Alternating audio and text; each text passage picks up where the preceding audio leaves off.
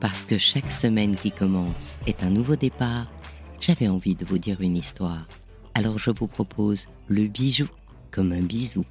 Il était une fois J'aime Genève de novembre 2022. Cette cinquième édition de J'aime Genève m'a enchanté, sous le signe du dialogue entre les exposants et les organisateurs, entre la joaillerie d'hier et les créateurs de demain, entre les gemmes de toujours et les montures intemporelles.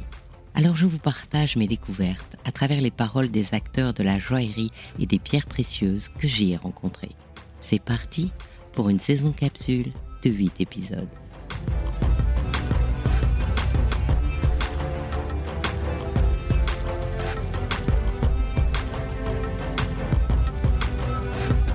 Je suis Alice Minter, curator of the Rosalind and Arthur Gilbert Collection qui est logé, je dirais, euh, de manière euh, pratiquement permanente pour 150 ans, au Victorian Albert Museum de Londres. Donc j'ai commencé il y a 4 ans, en juillet 2018. Et avant ça, j'ai travaillé 10 ans chez Sotheby's. Donc ça fait donc 15 ans que je m'éclate à euh, regarder des petites euh, tabatières et de la micromosaïque en long, en large et en travers sous toutes ses formes. Donc des panneaux de 2 euh, mètres de long, comme des petites tabatières de 5 cm, des petits bijoux, des voilà, tout et je m'éclate. Donc en fait, euh, on m'a proposé de faire euh, deux interventions et je trouve ça très très très intéressant. Une, de manière un petit peu évidente, je vais présenter pendant une heure la collection Gilbert. Je vais essayer d'expliquer un petit peu comment la collection s'est formée et puis aussi la richesse de la collection. Je vais terminer en fait par cette question qui est la micromosaïque. Est-ce que c'est un art ou est-ce que c'est de l'artisanat. Parce que c'est une question qui, même dès le début de la micromosaïque à la fin du 18e, déjà on la posait. Ah non, mais il y a beaucoup trop de bijoux. Ah mais non, mais ça perd de son art, ce n'est pas un art. Et puis en même temps, c'est de l'art, c'est magnifique. Enfin, moi, je trouve en tout cas. Donc j'espère que les gens euh, se diront Ah bah oui, non, quand même, c'est vraiment de l'art remarquable. Et on le voit ici avec euh, tous les bijoux en micromosaïque. La deuxième intervention, ça va être une discussion entre moi et Sophie Barchi, qui est la conservatrice du site d'Avanche, donc en mosaïque romaine. On va parler des différences et aussi des similitudes. Parce qu'en fait, première fois qu'on s'est rencontrés, elle me dit Mais nous aussi, on a de la micromosaïque. Je dis Ah bon, mais alors, nous, on n'arrête pas de dire que c'est euh, Arthur Gilbert qui a inventé mais en fait, c'est pas vrai. Elle me dit non, nous on parle de la micro-mosaïque parce que c'est vraiment de la mosaïque en miniature. Il y a toute une technique derrière qui est complètement différente et qui évolue à travers les siècles. Et puis après, comme on est tous les deux conservateurs de musée, on va euh, parler également de la sauvegarde de ces pièces parce que euh, on a des connaissances actuelles qui permettent, j'espère, de préserver ces pièces au maximum, mais on ne connaît pas tout. Et donc, il y a des moments où il faut qu'on prenne des décisions qui, peut-être, dans 50 ans ou 100 ans, on va dire Mais comment est-ce qu'ils ont osé faire ça? C'est pas possible. Qu'est-ce que tu nous conseilles d'aller voir en micro-mosaïque dans les musées? Bon, alors la collection Gilbert, hein, bien évidemment. Tout ce qui est micro-mosaïque en bijoux, il y a eu très très vite, en fait, je dirais presque deux vitesses. C'est-à-dire qu'il y a eu les pièces exceptionnelles qui ont été faites pour euh, Joséphine, qui ont été faites pour Napoléon et son entourage, avec vraiment des micro-mosaïques, mais d'une finesse, on dirait de la peinture. Il faut pratiquement avoir une loupe pour pouvoir voir que c'est fait de petits éléments de verre. Donc il y en a chez Chaumet. On va en avoir dans la collection Gilbert et le Viennet également a quelques éléments de bijoux euh, très fins en micro-mosaïque dans les galeries des bijoux. Après, finalement, je dois avouer que les collections de micromosaïques au monde, collections publiques, il n'y en a pas tant que ça. Parce que par exemple, on sait que l'Ermitage a une très très bonne collection. Je n'ai pas eu la chance de la voir encore. Finalement, on est vraiment plus sur des grandes commissions, c'est-à-dire des grandes commandes. Ça va être des tables, ça va être des panneaux, ça va être des portraits. Et puis sinon, il y en a quand même pas mal qui circulent encore dans les collections privées sur le marché de l'art. Mais finalement, en collection publique, ben, je dois avouer que c'est un peu une colle que vous me posez parce qu'en fait, j'ai pas, j'ai pas vraiment en tête. Euh, je pense que si peut-être au musée des arts décoratifs de Paris, ils doivent avoir quelques jolies pièces, notamment qui viennent de Napoléon de son entourage. Je pense qu'il y a plus qui circulent sur le marché de l'art que vraiment en collection publique à l'heure actuelle. Et si aujourd'hui la micro-mosaïque inspire les jeunes, est-ce qu'il y a une technique qui s'apprend quelque part ou est-ce qu'ils doivent voler un morceau de mm. micro-mosaïque de quelque part mm. et en faire un collier, un peu mm. comme a fait euh, Bonaparte finalement? Euh, moi, je pense que vraiment, pour pouvoir réussir à apprendre la technique de la micro-mosaïque, il va falloir parler italien. La micro-mosaïque, elle est née à Rome. Et il y a encore quelques ateliers à Rome. Mais depuis toujours, les secrets sont extrêmement bien gardés. Ce qui peut-être fait que ça reste un art pas forcément très très connu parce que les secrets restent très préservés. Donc il n'y a pas forcément de transmission. On sait qu'il y a quelques ateliers. Nous, ce qu'on a fait pour le VNA, on voulait absolument faire un film de quelques minutes pour expliquer la technique de micromosaïque. Et on a vraiment peiné à trouver un atelier qui acceptait d'ouvrir ses portes, d'être filmé. Et finalement, on a travaillé avec un atelier qui est basé à Ravenne. Il s'appelle, alors euh, moi je le dirais Side Cheese, ou Seed Cheese, donc S-I. CIS et ils font de la mosaïque décoration, mais ils ont un atelier de bijouterie, de joaillerie. Et euh, notamment, ce qu'ils font, c'est les cadrans des montres en micro-mosaïque.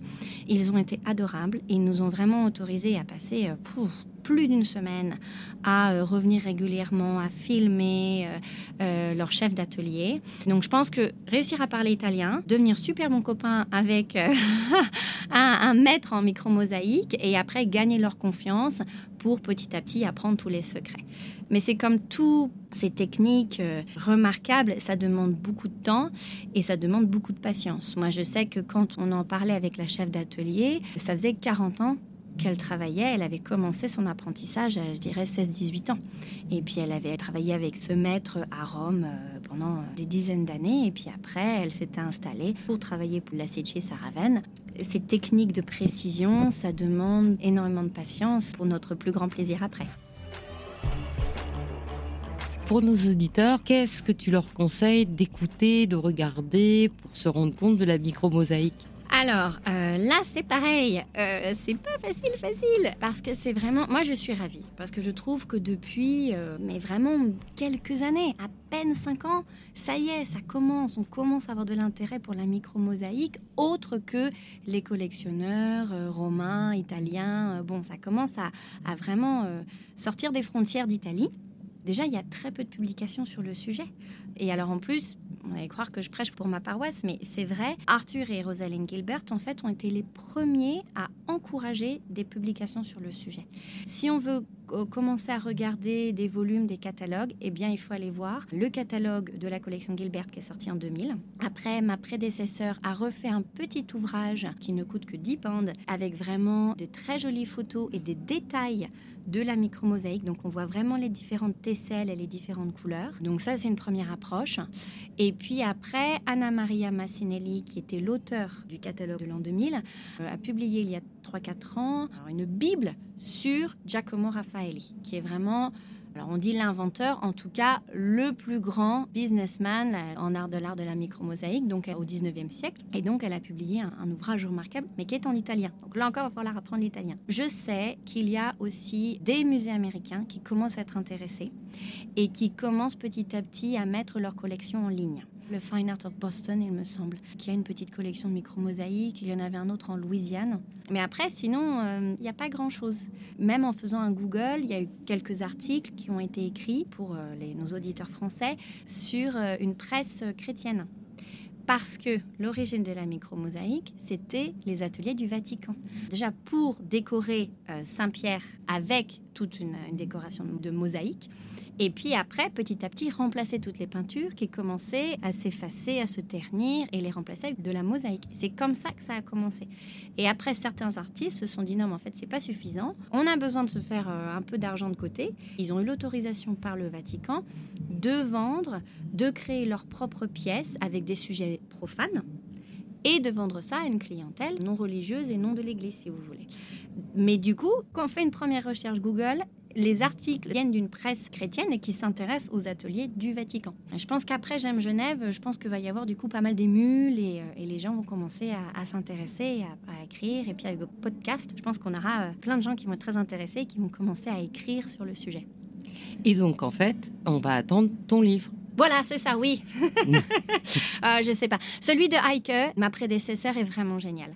Moi, je m'en sers énormément parce que elle apporte énormément d'informations techniques. Aujourd'hui, c'est ce à quoi les gens surtout s'intéressent. Comprendre comment ces pièces étaient faites. Une question qui revient tout le temps quand je fais euh, des visites guidées dans les galeries, c'est mais combien de temps ça prend? Et je dis souvent, ça prend des mois, des années. Les gens quand ils commencent à voir vraiment en détail, à prendre une loupe et à regarder, ils comprennent l'importance de cet art. Et je pense que Heike, dans son livre, a vraiment réussi à bien transmettre ça. On va le lire et on va attendre le tien. Oui. à bientôt. Au revoir.